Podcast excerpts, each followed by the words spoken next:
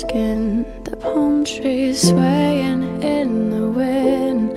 Images.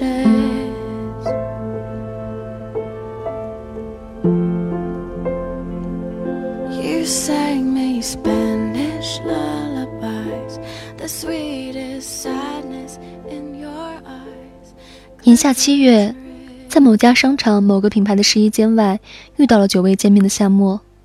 她一袭淡蓝色的波西米亚长裙，刚刚遮住了脚踝，一头微卷的栗色长发随意地披散在肩上。若不是因着旁边的男人喊了她的名字，还真不敢把眼前这个清淡如水的女孩和十年前的她联想在一起。那一年，我们高一，学校是当地的重点。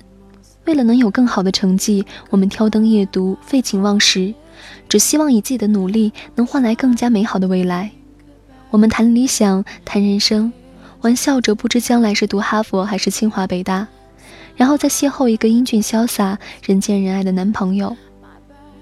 可是，夏末的人生从那个夏日的傍晚，便开始偏离了我们预想的正轨。那天上完了自习，做完了作业。夏末便离开了学校，却不想在回家的必经之路上遇到了意图劫色的小混混。几个年龄不大、染着各种颜色头发的男青年不怀好意地把他围了个严实。夏末后来回忆起来的时候跟我说，那像偶像剧一样的情节就真实的发生在身上。他靠在墙角，拽着自己的书包尖叫，然后一个高大的身影就挡在了他的面前。夏末就这样看着眼前威猛的青年，如同踏着五彩祥云的英雄一般，如梦如幻地闯入了他的生活。在那个十六岁的夏天傍晚，残阳漫天。于是情窦初开的小莫就一发不可收拾地爱上了这个人，他叫阿恒。就如同并不是每一个骑着白马都是王子一样，并不是每个出手救人的男人都是英雄。阿恒并不是我们认为的维护正义的王子。相反，却是个高中就辍学、混迹于台球厅、网吧、夜店的浪子。他那时之所以会出手救夏沫，不过是前脚刚刚输了钱，正愁没有地方发泄。可这一场不大不小的乌龙，却几乎改变了夏沫的一生。高一的下半学期，夏沫宣布他和安恒在一起了。我拼命的阻拦，却只换来他绝交的威胁。阿恒起初跟他在一起，纯粹是为了玩玩。一个连学校都没正经待过几年的小混混，一个长得还不错的乖乖女，一个奋不顾身的贴上去，一个也图着新鲜不肯拒绝。阿恒带着他以女朋友的身份去台球厅见他那帮所谓的兄弟，带着他在街头吃烤串喝啤酒，带着他走入了一个连他从来不曾见识过的世界。可是渐渐的，阿恒发现了。这个心心念念喜欢他的姑娘和他从前接触过的那些女孩不一样。他牵着小莫的手的时候，他的脸会涨红的像个熟透的西红柿；亲吻他脸颊的时候，他的身体抖得像个骰子。小莫会给他买好吃的早餐，外加一杯星巴克的咖啡，然后还托朋友的哥哥帮他找一份稳定的工作。阿恒开始有意无意地躲着他，他是进入社会早。也确实没有做过什么正经事，但不得不说，阿恒还是一个很善良的人。面对这样的夏末，我想那时候的阿恒，或许内心是极度害怕的吧。他看见夏末拿着成绩单，暗自流泪，也知道他偷偷逃课只是为了能看他一眼。原本晶莹剔透、像块璞玉一般的少女，渐渐学会了喝酒、脏话。阿恒内心焦灼着，怕一不小心就毁了她。两个人交往了一年后，阿恒提出了分手。夏沫重重的打了他一巴掌，却在一周后搬进了他租的地下室。学校和家里都炸开了锅，他妈妈骂他不知廉耻，同学们也在背后议论纷纷。可夏沫却心如磐石一般坚定的爱着这个甚至连底细都不清楚的男人。阿恒赶了他很多次，他就是死皮赖着也不肯走开。慢慢的，阿恒投降了。他从台球厅、夜店、酒吧里抽身而出，找了一份月薪只有一千多块的工作，谨慎的经营起和夏末的生活来。他还把不大的小屋里又添了一张床，只为了和夏沫分开睡，能尽可能的好好保护他的清白。那时候看起来不可理喻的爱情，在十年后想起来，却是那样的美好。那样的生活没有维持多久，夏沫的母亲带着几个人砸开了阿恒家的门锁，取回了女儿的行李。整个暑假把夏沫锁在了家里。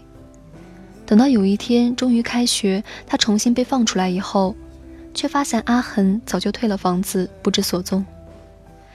夏沫发疯了一样找遍了阿恒常去的地方，费了九牛二虎之力才知道他被自己的母亲羞辱一通之后，只身去了南方的一个小城。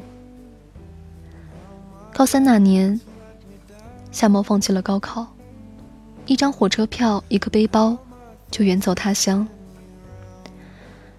找到阿恒的时候已经是傍晚，阴冷潮湿的雾气中，夏沫喝着双手站在他打工的小超市外面。路灯昏黄一片。夏沫说：“那时候真冷，可是心里却一点后悔都没有。”阿恒推开门，把他紧紧搂在怀里，一个大男人，却哭成了个泪人。此后的生活平淡也美好，他们一起打工，一起赚钱，一起憧憬未来能够衣锦还家。阿恒每天想的就是如何赚更多的钱。有一天能体体面面的带着夏沫回家，面对自己未来的丈母娘，他租了更好的房子，他换了新的家具，他还找了更多份的兼职。可是再多的努力，似乎也无法弥补心中对夏沫的愧疚。夏沫后来跟我说，阿恒总是觉得配不上他。可后来人长大后才意识到。可能再没有哪一个男人能如同他那样掏心掏肺的爱她。高三那年，我们纷纷等来了录取通知书，可是独自在小城的出租房里准备早饭的夏沫，等来的只是警察的通知。阿恒在前夜的一场赛车事故中跌落山道，当场死亡。原来阿恒一直瞒着夏沫。偷偷在晚上参加摩托车的飙车比赛，赚取奖金。夏沫还一直以为他只是加班熬夜，却不知道，新房子、新家具，还有他的新衣服，都是阿恒用一次又一次的搏命换来的。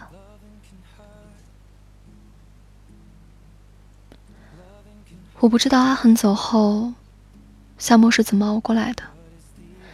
只是在第二年听说他拎着行李回了家，重新复读，然后以高分录取了一所不错的大学，然后又继续出国深造。后来辗转中联系到了他，谈起那段没拉痕的可怕日子。夏沫说，他在两个人的出租房里昏睡了很多天，在无数次的噩梦中醒来，耳边全是挥之不去的尖锐的刹车声。阿恒那夜出门前对他说的最后一句话是：“等我回来，给你买漂亮的鞋子。”我在电话这头强忍着不哭，电话那头的他却早已泣不成声。那些年，夏沫的父母也曾帮他安排过几次相亲，可都没了结果。一个爱骑摩托的英俊 CEO。还没开聊，就把他吓得落荒而逃。一个带着他去看《速度与激情》的木讷里克男，在买了票却找不见了他的影子。还有一个不知从哪里听说了他以前的事迹，觉得他的历史过于复杂，便取消了约会。那一次，夏沫坐在人来人往的广场中央，看走过的哪一个男人，都像极拉痕。除了个别的几个朋友，没有人知道，阿恒那几年从未碰过他。阿恒把他护在手心里，像完璧一样呵护着，然后重新还给那个属于他的世界。整整十年，夏沫都没有再去触碰过感情，取而代之的把所有精力都投入在工作上，把所有倾慕的男人都狠狠地挡在外面的世界。直到那个男人的出现。那个男人虽然家里有两部车，和夏沫约会的时候却只骑自行车。他和夏沫约会的时候会避开一切关于车的话题和电影。他知道夏沫的一切，却绝对不开口多问。他追了小莫很多年，默默的保护他不受伤害。一如当年的阿恒，在他俩认识的五周年的时候，他对小莫说：“能不能给我个机会，让我代替他爱你？”夏沫在他怀里哭得像个孩子一样。夏沫说：“那夜他做了一个梦。阿恒站在崎岖的山路上，微笑的看着他。”像是临行前的告别一样，转身消失在漫天的光芒当中。我很庆幸小莫能够重新去试着接纳一个人，哪怕我和现在的这个人都知道，小莫心里最重要的位置，或许至今永远都只会留给阿恒。小莫最美好的回忆，永远都定格在十六岁的傍晚。阿恒挥舞着拳头，将他护在身后。一眼万年，红尘万丈。有人总觉得，开始一段新的感情是对过去的背叛，于是他们守着那些回忆，把自己深深的埋在痛苦之中，无法自拔。哪怕是一丁点的幸福，都觉得是对过去的愧疚。可是，那不是深爱你的人的本意吧？他们陪你走过最难的时光。他们带你走进崭新的世界，他们希望的就是你能幸福，即使那幸福最终并不是由他们来亲自实现。或许情伤难愈，或许旧爱难忘，但我们终究不能停留在原地，还有无数风景在前方等着我们，等我们在漫长的时间中再创造一个个新的故事。爱情和生活都是如此。挫折和打击也是无处不在的。过去的已经过去了，而我们还需要继续向前走，让自己过得更好。或许也是当初那个爱你如宝的人所期望的。最后的最后，你才会懂得，你并不是失去了爱人的能力，你只是还没遇到下一个对的人而已。祝你幸福。